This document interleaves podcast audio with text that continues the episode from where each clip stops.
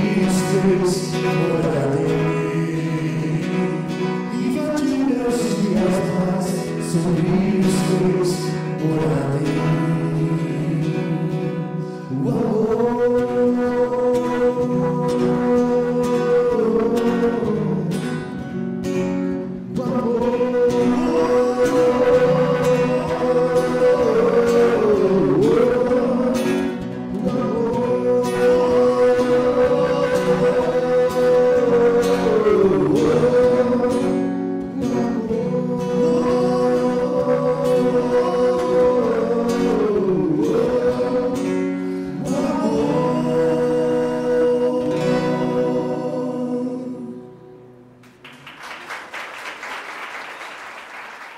Estamos falando sobre a vida que segue, a vida debaixo do sol, a vida do dia a dia, a vida, nossa vida, nossa caminhada, nossa vida.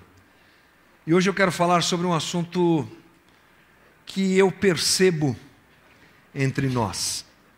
Um assunto que está presente na roda, nas rodas e nos comentários uh, que os amigos fazem uns com os outros. Você há de convir comigo que nós vivemos tempos um tanto quanto sombrios em nosso país. Não é difícil encontrar alguém dizendo assim, uma vontade de ir embora daqui, uma vontade de vender tudo e mudar para não sei aonde, uma vontade de procurar outro lugar, uma vontade de começar de novo.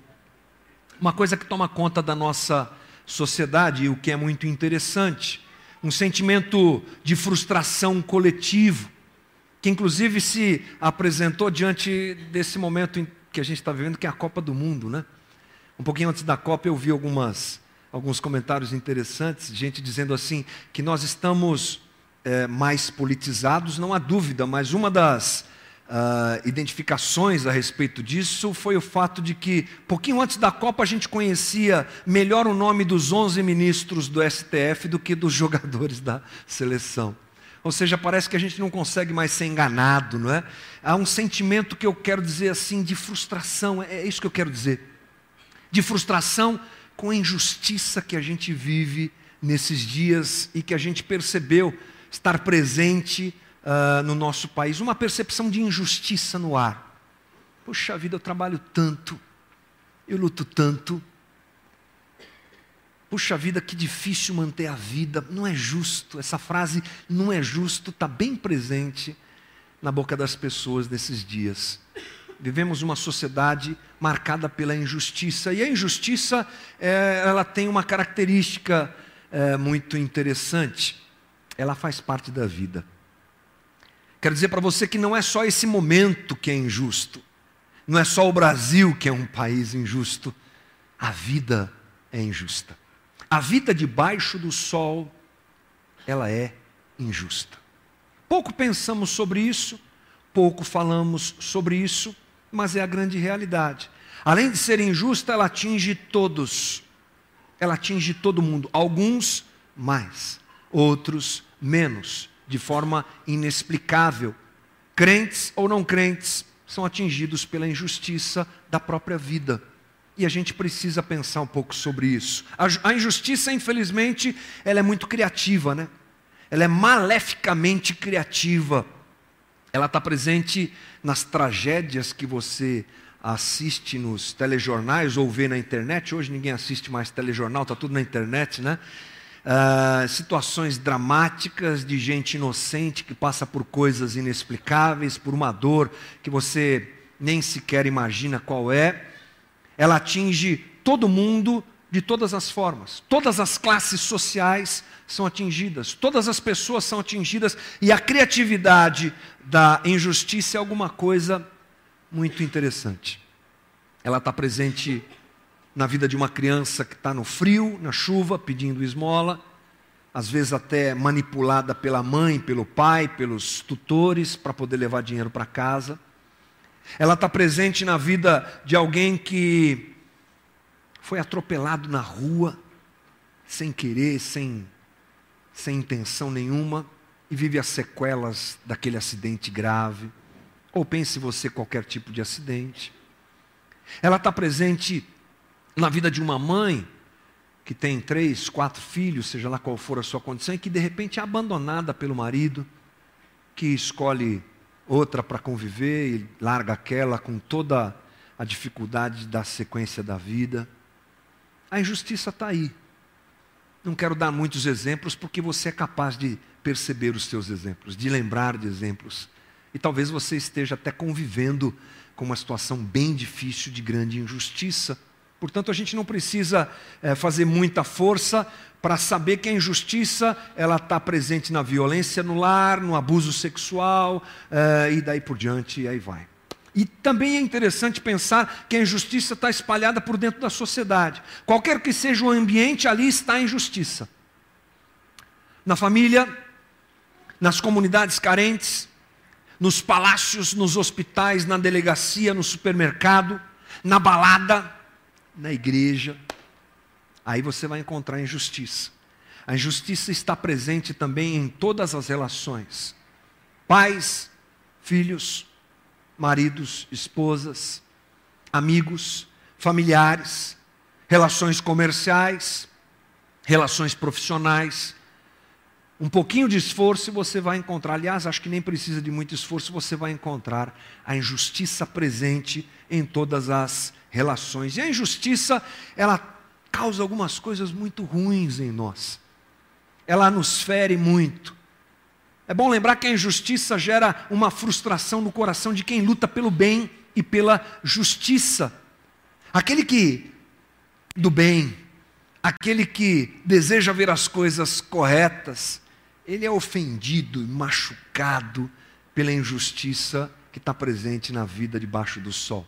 A injustiça, nesse sentido, machuca e gera uma frustração de quem às vezes gasta a vida inteira tentando fazer o certo, tentando ir pelo caminho certo, tentando praticar a justiça, mas vê à sua volta injustiça aqui, injustiça ali, todo tipo de injustiça vai desmontando o coração, machucando o coração da gente. A injustiça também contamina a gente com uma desesperança, que é essa que eu falei agora há pouco, que é aquela vontade de largar tudo e ir embora. Não dá.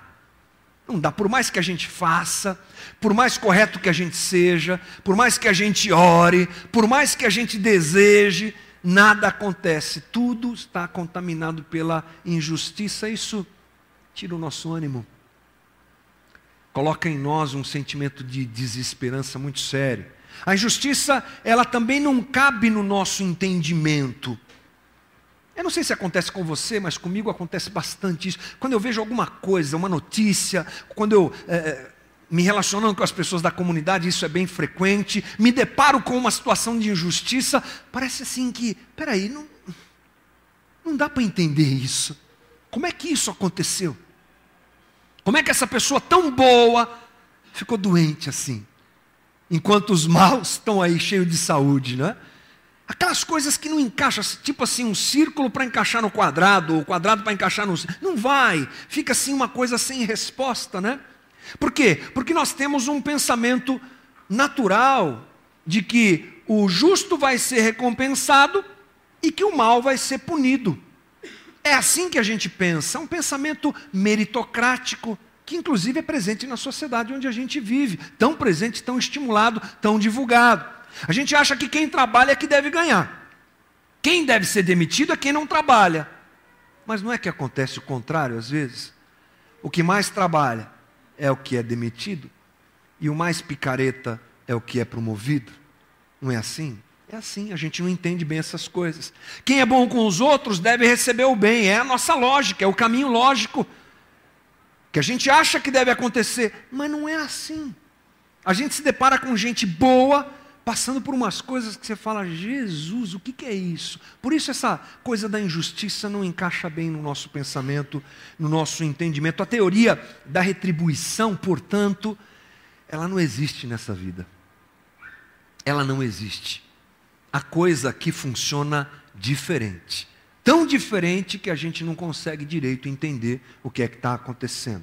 E o pior, para nós cristãos, a injustiça é um grande perigo. Acho que por isso que cabe uh, esse ponto da nossa conversa, trazer uma reflexão como essa para a nossa, nossa comunidade, porque para nós cristão, cristãos, às vezes a injustiça pode ser um grande problema para com a nossa fé. Por quê? Parece que esse negócio de injustiça presente no mundo não casa com fé. E aliás, esse é um problema que a Bíblia relata e apresenta para nós. Muitos cristãos não conseguem, aliás, muitas pessoas não conseguem conciliar um Deus bom e poderoso com injustiça. Quer ver? Vamos dar uma olhadinha lá no Salmo 73.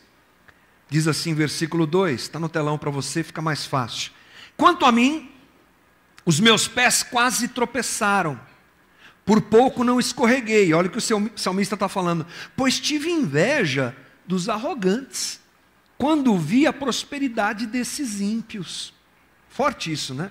E ele segue lá no 13: Certamente foi inútil manter puro o coração e lavar as mãos na inocência, pois o dia inteiro sou afligido e todas as manhãs sou castigado.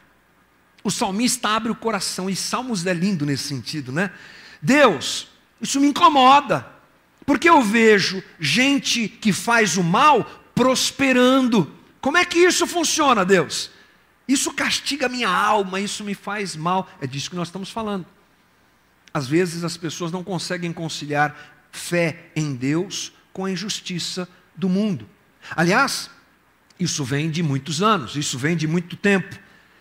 Há uma, houve um, um filósofo grego chamado Epicuro que ele criou um teorema três pontos que, segundo o teorema de Epicuro, não podem conviver juntos. Imagine um triângulo na sua cabeça, um triângulo, ok?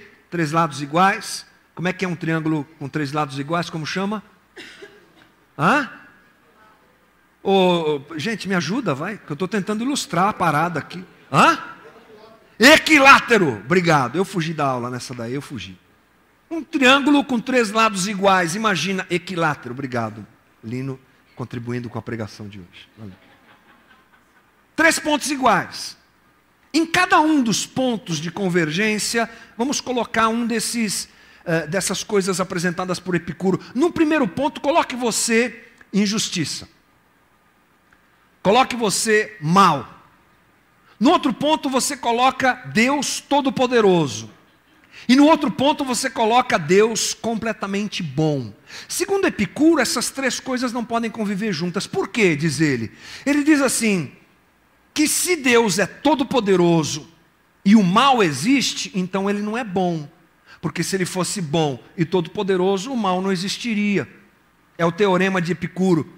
E ele faz também a outra análise: se Deus é bom e o mal existe, então é porque ele não é todo-poderoso, porque se Deus fosse bom e todo-poderoso, o mal não existe. Ou seja, a filosofia tra, tra, traça e apresenta esse caminho em que não é possível nós crermos num Deus todo-poderoso, todo bom, e ao mesmo tempo vermos a injustiça presente na nossa vida, na sociedade e nas pessoas que nós tanto amamos. E esse é um grande empecilho que corrói o coração de muitas pessoas e que faz muitas pessoas terem dificuldade na sua espiritualidade e na sua fé em Deus, na sua fé em Jesus Cristo. Interessante é que a Bíblia fala bastante sobre injustiça, mais talvez do que nós imaginamos. Um livro clássico para isso, a gente tem usado aqui nas nossas conversas, é Eclesiastes. O pensador de Eclesiastes, ele fala bastante sobre injustiça. Vamos conferir o que é que ele diz. Eclesiastes 4, de 1, de 1 a 3, diz assim: Observei ainda toda a opressão que ocorre debaixo do sol. Vi as lágrimas dos oprimidos e ninguém para consolá-los. Os opressores são poderosos e suas vítimas indefesas. Concluí, portanto, que os mortos são mais felizes que os vivos mais felizes que todos, porém, são os que ainda não nasceram, pois não viram o mal que se faz debaixo do sol. O pensador, ele pensa que, ele apresenta uma, uma situação, o pensador pensa, claro, né? Que diante da injustiça da vida, mais feliz é aquele que nem nasceu. Olha como é sério, como pesa no coração de Salomão a injustiça presente nessa vida. Pesa tanto que ele diz assim: diante de tanta injustiça, é melhor, é mais feliz quem nem nasceu. Forte, né? E mais, o próprio Salomão, ele vai apresentando momentos e situações em que a injustiça é apresentada e, e, e, vista por nós na vida. Eu achei bacana separar algumas coisas aqui. Ele diz assim que a injustiça é, está presente quando homens bons morrem cedo. Interessante isso, hein? Eclesiastes 7,15. Nesta vida sem sentido, eu já vi de tudo. Um justo que morreu apesar de sua justiça, e um ímpio que teve vida longa apesar da sua impiedade. Quem nunca, né? Se deparou com a história de alguém tão bom e que morre de uma forma tão trágica, às vezes tão inesperada, enquanto aquele vaso ruim não quebra, né? aquela tranqueira de gente que só dá trabalho para todo mundo, persiste viver. Então o pensador diz aqui uma realidade da injustiça na vida. Muitos bons morrem cedo e muitos maus continuam aí vivendo e fazendo o seu mal, perpetuando o seu mal nessa vida. Outra coisa, ele enxerga a injustiça quando aquele que deveria promover a justiça, ele se torna injusto há um desdobramento da injustiça. E ele diz que isso é muito sério e é algo que incomoda Salomão. Eclesiastes 3,16. Descobri também que debaixo do sol, no lugar da justiça, havia impiedade. No lugar da retidão, havia ainda mais impiedade. É quando a injustiça toma conta da justiça, é o fator corrupção. É disso que ele está falando. Quem deve fazer o bem que é certo e justo se vende para fazer o que é mal. Aquela corrupção de valores. E de quem você espera que venha o bem, de repente vem o mal. De quem você espera é, uma ação que impeça a injustiça e que promova a justiça, de repente você percebe aquilo ali se mudou, aquilo ali se transformou. Por trás de um bandido, a gente às vezes tem que se lembrar que sempre tem um corrupto, né? E a gente às vezes se depara com uma decepção grande por esperar algo bom de alguém e daqui a pouco aquilo não acontece porque a injustiça entrou no lugar da justiça. Ele também fala que a injustiça está presente quando alguém desfruta do trabalho alheio. Essa eu achei incrível.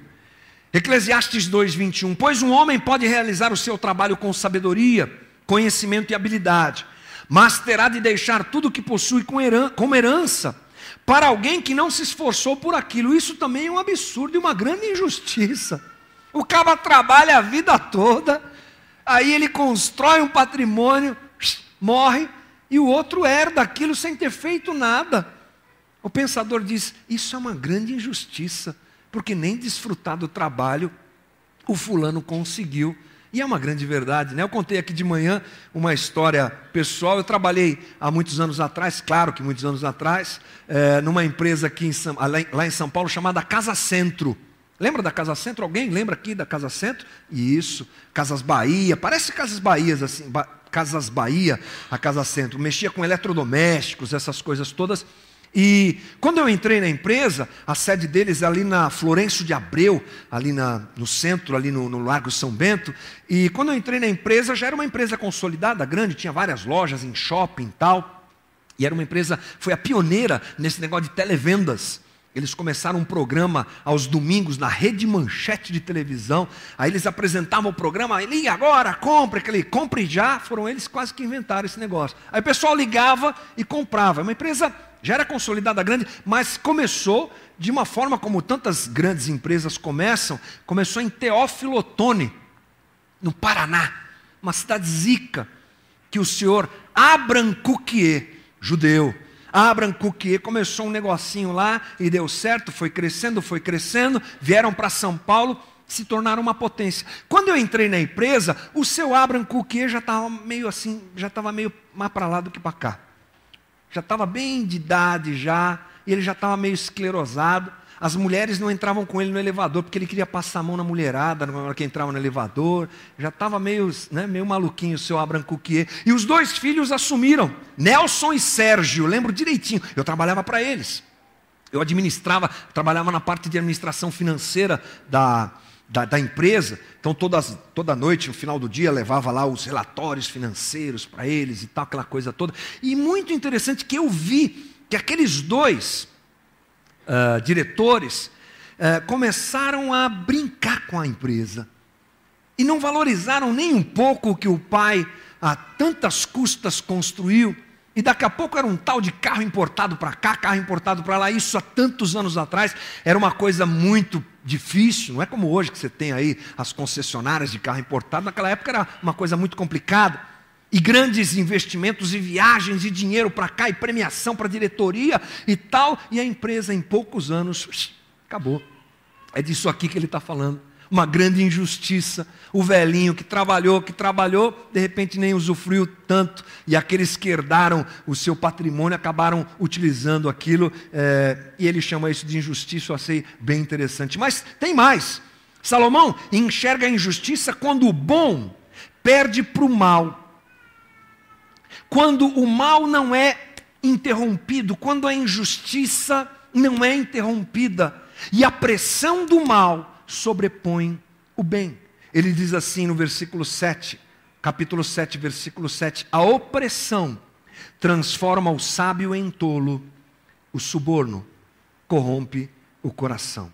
O sistema de injustiça ganha poder até para mudar os valores que parecem imutáveis. Os bons começam a se tornar maus.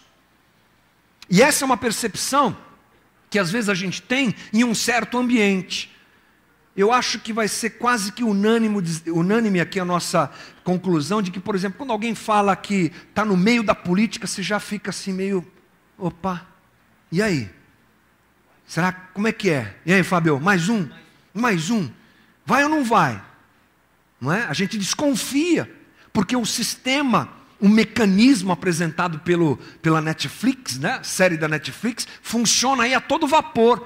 E o mal perpetua, enquanto o bom se vende e se corrompe. Então são coisas apresentadas pelo, pelo, por Salomão, pelo pensador, que eu achei muito interessante. Mediante esse quadro, talvez reste para nós sentar e chorar. É isso que a gente vai fazer?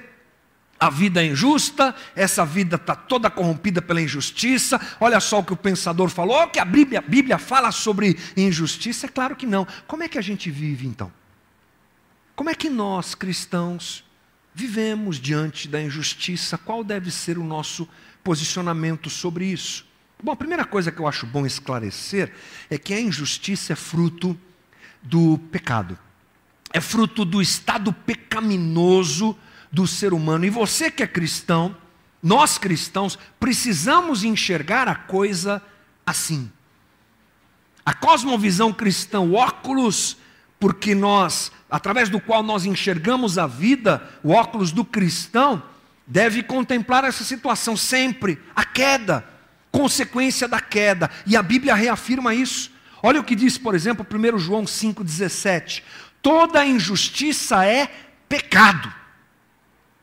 Toda injustiça é pecado. Eu fiz questão de trazer o esclarecimento da palavra pecado utilizada nesse texto, porque é importante a gente saber. Aliás, pecado não, injustiça. A palavra injustiça aqui é ad, ad, adiquia.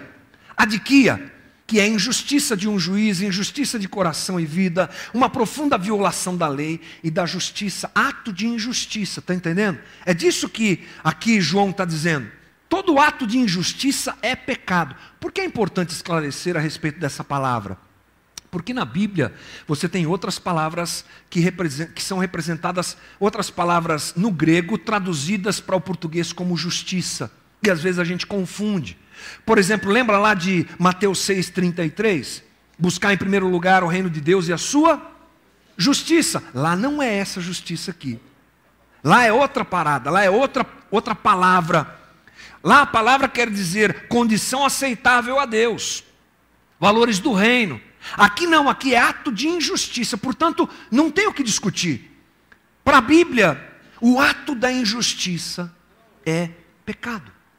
Ele é fruto do pecado. Ele é fruto do coração pecaminoso que nós temos, do estado pecaminoso em que nós vivemos e somos.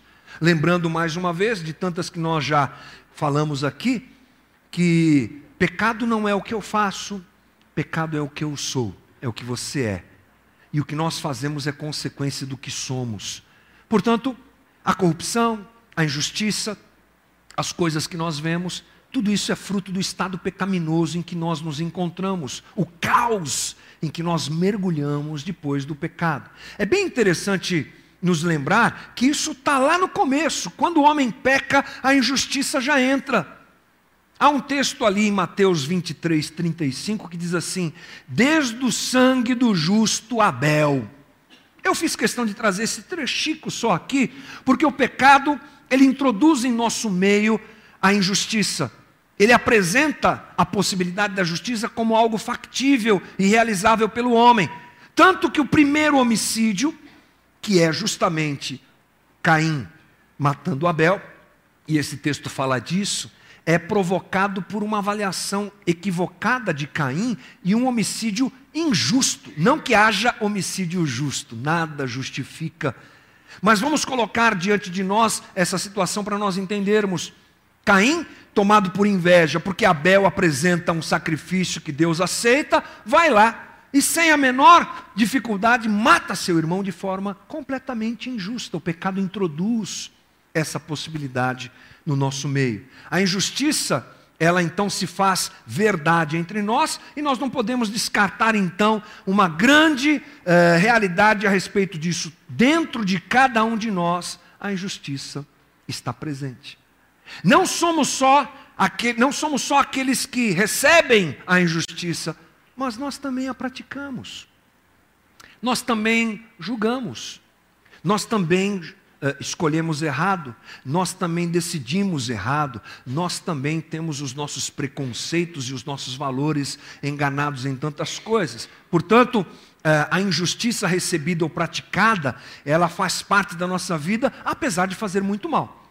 Apesar de cristãos que somos, não termos, uh, assim, temos um incômodo em nós por conta da injustiça, ela é uma realidade. Tanto a que nós fazemos, quanto a que nós recebemos. E o que é que a Bíblia nos apresenta a respeito disso? Como é que a gente vence a injustiça? Dá para vencer a injustiça? Olha, claramente falando, nós não, conseguir, não conseguiremos eliminá-la por completo, porque ela é parte do estado em que nós estamos. Mas o caminho que a Bíblia apresenta para que a justiça seja vencida é a cruz. O caminho da vitória contra a injustiça é a cruz. Que cruz? Jesus Cristo. É o sacrifício de Cristo. Olha só o que diz Pedro, lá em 1 Pedro 3,18. Pois também Cristo sofreu pelos pecados, uma vez por todas, o justo pelos injustos, para conduzir-nos a Deus. Olha só que interessante isso, hein? O justo é entregue pelos injustos. Nós temos vários momentos de percepção de injustiça na história humana. Quando você pensa em injustiça e pensa na história humana, alguns momentos explodem na tua frente, né? Por exemplo, assim, o Holocausto.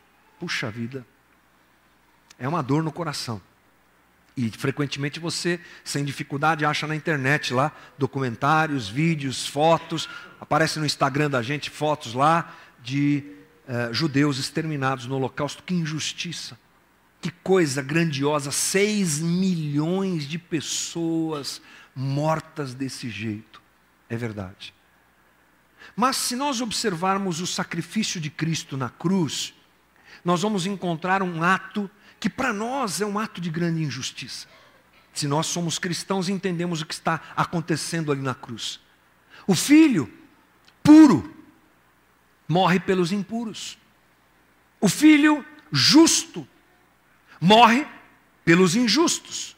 O filho santo se entrega pelos pecadores. Eu e você que merecíamos morrer, não estamos lá. Quem está lá é ele. E se nós olharmos friamente para isso, talvez até tenhamos a seguinte percepção: puxa, Deus foi injusto então, em entregar Cristo na cruz. É porque a justiça de Deus não funciona como a nossa. E a base da justiça de Deus é o amor.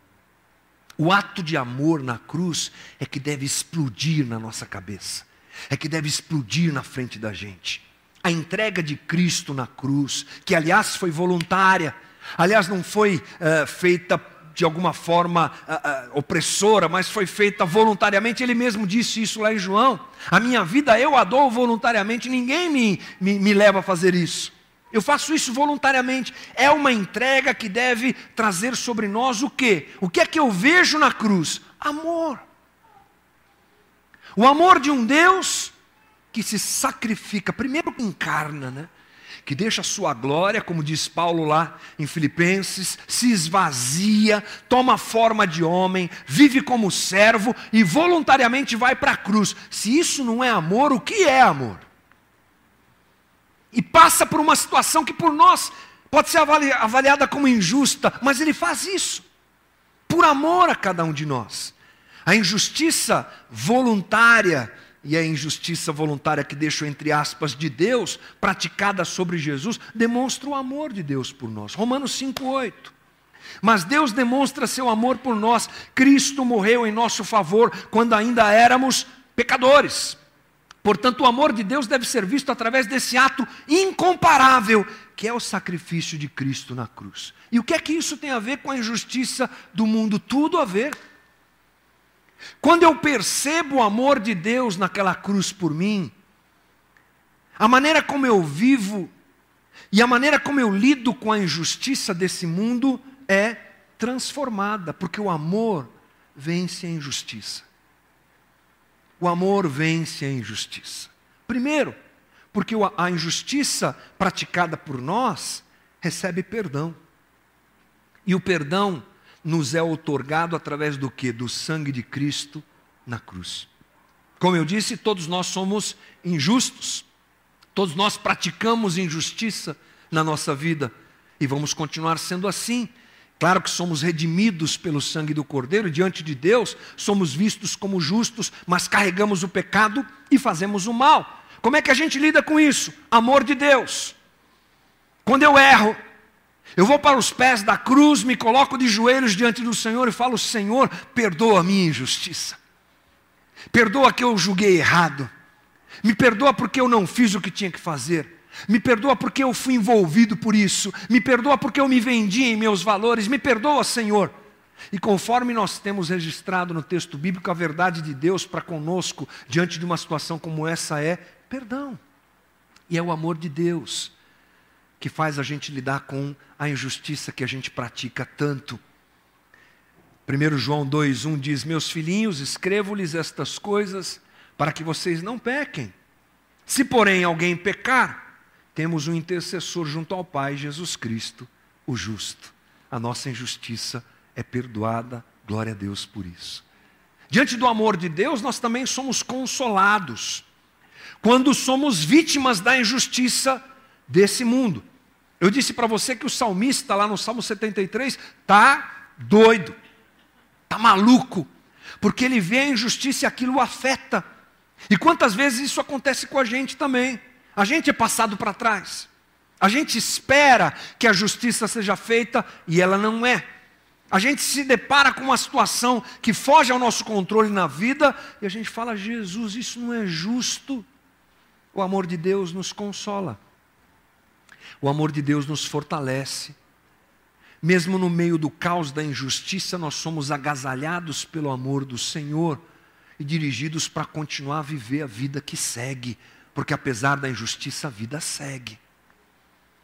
Um outro texto nos Salmos nos diz assim, Salmo 37, já fui jovem, agora sou velho, mas nunca vi o justo desamparado, nem seus filhos mendigando pão. Ele é sempre generoso, empresta com boa vontade, seus filhos serão abençoados. Desvie-se do mal e faça o bem. E você será, você terá sempre onde morar, pois o Senhor ama quem pratica a justiça e não abandonará seus fiéis. Somos acolhidos, somos envolvidos pelo amor de Deus e pelo cuidado por ele que ele tem por nós. Mas eu penso que essas duas coisas são importantes, mas há algo talvez mais importante, talvez mais importante, que é o que o amor de Deus gera em nós e que nos proporciona sermos agentes de impedimento da injustiça nesse tempo. O que o amor provoca no coração de um servo dele, de um cristão, de gente que ama Jesus de verdade, é alguma coisa que possibilita frear, impedir, estancar a injustiça. Porque você há de convir comigo que Deus, através do seu amor derramado sobre nós, quando nós o reconhecemos, quando nós o abraçamos e somos abraçados por Ele, o nosso jeito de viver muda. Cristão que não tem um jeito de viver transformado, talvez não tenha se tornado cristão de verdade. Cristão que continua vivendo do mesmo jeito, talvez não seja cristão. Pode ser um simpatizante do Evangelho, pode ser uma pessoa que gosta de ir na igreja, pode ser uma pessoa que gosta da Bíblia, pode ser uma pessoa que admira ah, o movimento cristão, mas ele cristão talvez não seja. Porque um dos pressupostos de conversão é metanoia, é mudança de vida, é troca de valores. Servia, agora não serve mais. Gostava, agora não gosto mais. Não gostava, agora eu gosto. Porque o meu coração muda, meus valores mudam. A Bíblia vai me ensinando, a comunidade vai me ensinando, o Espírito Santo que agora habita em mim vai me mudando. E eu vou me tornando um agente contrário à injustiça. O que era comum, dar a caixinha para o guarda me liberar quando o documento do carro está atrasado, agora não é mais comum. Sonegar o imposto que eu fazia tão tranquilamente, sem o menor peso na consciência, agora não é mais comum. Porque eu me deparei com o amor de Deus. E o Evangelho foi transformando os meus valores. E o próprio Eclesiastes apresenta o resultado de uma relação com Deus transformando a nossa vida. Três pontos rápidos para a gente refletir aqui. Lá em Eclesiastes 4,4, ele diz assim: Descobri que todo o trabalho e toda a realização surgem da competição, guarda essa palavra, que existe entre as pessoas. Mas isso também é absurdo, é correr atrás do vento. Qual é a proposta então de Eclesiastes? menos competição, porque a competição é que gera injustiça. Portanto, como é que o amor de Deus e como é que o Evangelho, a nossa resposta ao Evangelho, nos faz agentes de impedimento para com a justiça? É porque, através do amor de Deus, nós nos sentimos mais completos. nós nos sentimos mais realizados. E a satisfação, ela toma lugar da competição e toma lugar da ganância. E é isso que o Evangelho promove. Quando eu encontro o amor de Deus e me completo, eu não preciso ficar que nem um louco competindo na vida para alcançar alguma coisa que eu acho que vai me completar. Porque os valores do Evangelho mudam o meu coração. Vamos competir menos. Tá bom. Mais satisfação com a vida. Mais gratidão com o que a gente tem. Menos loucura. Eu lembro que na época que a Lava Jato foi instaurada, isso faz aí uns quatro anos atrás, né? Começaram a prender aqueles grandalhões, aqueles peixes grandes da, da Lava Jato. E eu lembro que prenderam um cara que, se não me engano, ele era diretor da Petrobras. Irmão, ele tinha 250 milhões de dólares em contas no exterior. Sabe o que, que é isso? É dinheiro para mais de metro. Ele ia morrer, os filhos dele iam morrer, os netos dele iam morrer, e o dinheiro não ia acabar. Competição por causa da ganância, corrupção de valores por causa da ganância, injustiça por causa da ganância, de ter tanto e aquilo nem resolver a sua vida vai menos. O Evangelho me aponta para a satisfação que eu só tenho plenamente na cruz em Cristo Jesus. O Evangelho me aponta também para a capacidade de me divertir mais com a vida e acumular menos. Muito legal isso aqui que Eclesiastes fala. Olha o que ele diz: Havia um homem totalmente solitário, não tinha filho nem irmão, trabalhava sem parar, contudo, seus olhos não se satisfaziam com a sua riqueza, ele queria mais. Ele sequer perguntava: para quem eu estou trabalhando tanto? E por que razão deixo de me divertir? Isso também é um absurdo. É um trabalho muito ingrato. Aquele que trabalha para ter e não, nem, nem sequer desfruta do seu trabalho. Ele trabalha tanto, ele luta tanto para ter e por causa disso pratica injustiça. Por causa disso se corrompe nos seus valores, mas nem se divertir com aquilo que ganha, ele consegue. E uma das coisas bacanas do Evangelho é a gente poder apreciar, aprender a apreciar a vida. E numa sociedade como a nossa, isso é importantíssimo. Eu vou dizer para você que isso é fundamental. Aprender que tudo vem das mãos do Senhor como graça e misericórdia, conversamos sobre isso semana passada. E poder desfrutar um pouco da vida faz um bem incrível. Porque o acumular como finalidade de vida é uma bobagem. O acumular e o ter como fim e não como meio de viver, de desfrutar da vida, é uma grande bobagem. E é por causa disso que a injustiça se estabelece. Se nós curtíssemos mais a vida, é mais ou menos isso que Salomão está dizendo e aproveitássemos melhor aquilo que ganhamos e que temos, estaríamos mais prevenidos quanto à prática da injustiça que é fruto da ganância e da loucura de ter. E em terceiro e último lugar, ele propõe aqui uma coisa bacana que o Evangelho tem tudo a ver com isso. Claro, está na Bíblia, né? Tem tudo a ver com isso mesmo. Eclesiastes 4,9 diz assim: É melhor ter companhia do que estar sozinho, porque maior é a recompensa do trabalho de duas pessoas.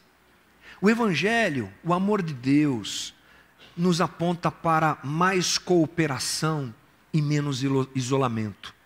Mais cooperação. Andarmos juntos, convivermos juntos, dividirmos a nossa vida, algo que faz com que a gente se coloque numa distância maior da prática da injustiça. Porque a gente vai convivendo e dividindo a vida. Muito bacana isso. E o Evangelho é alguma coisa que nos empurra para a convivência coletiva. Já cansamos de falar isso aqui e vamos continuar falando, porque é verdade. Melhor é, dois, é melhor serem dois do que um.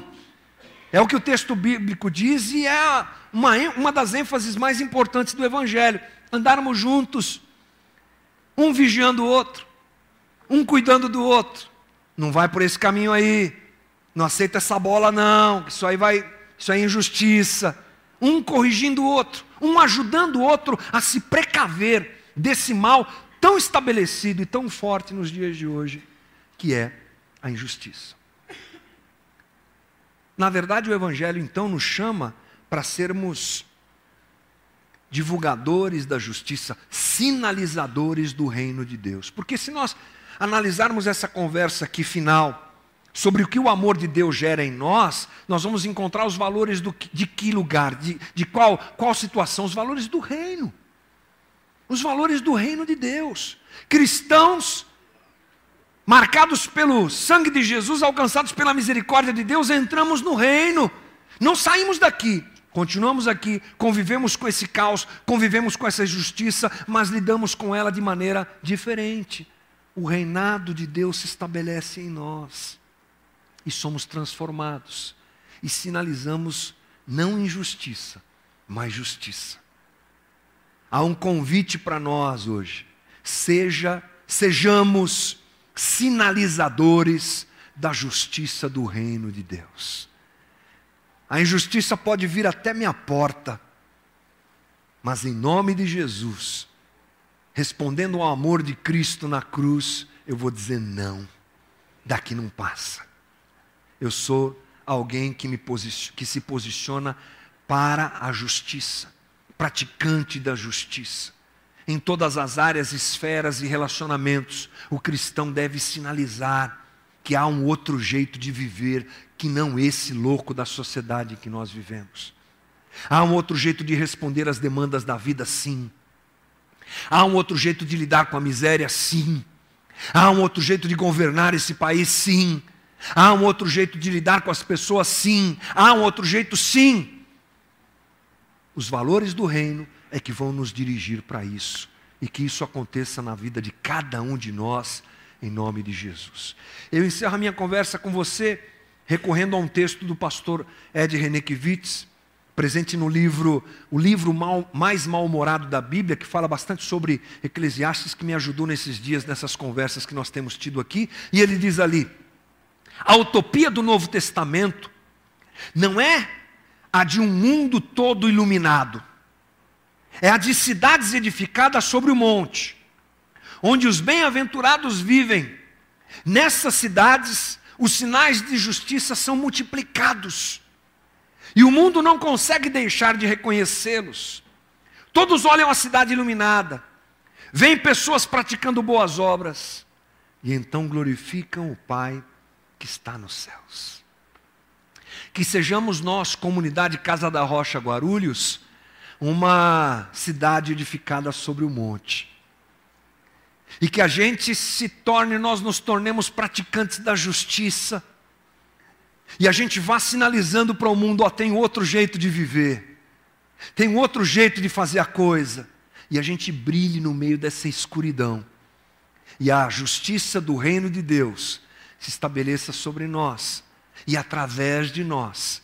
E aí todo mundo que estiver ao nosso redor, a gente crê que isso pode acontecer, glorifique a Deus por aquilo que está acontecendo no nosso meio. E que Deus nos abençoe em nome de Jesus. Quero te convidar a ficar de pé para a gente orar junto.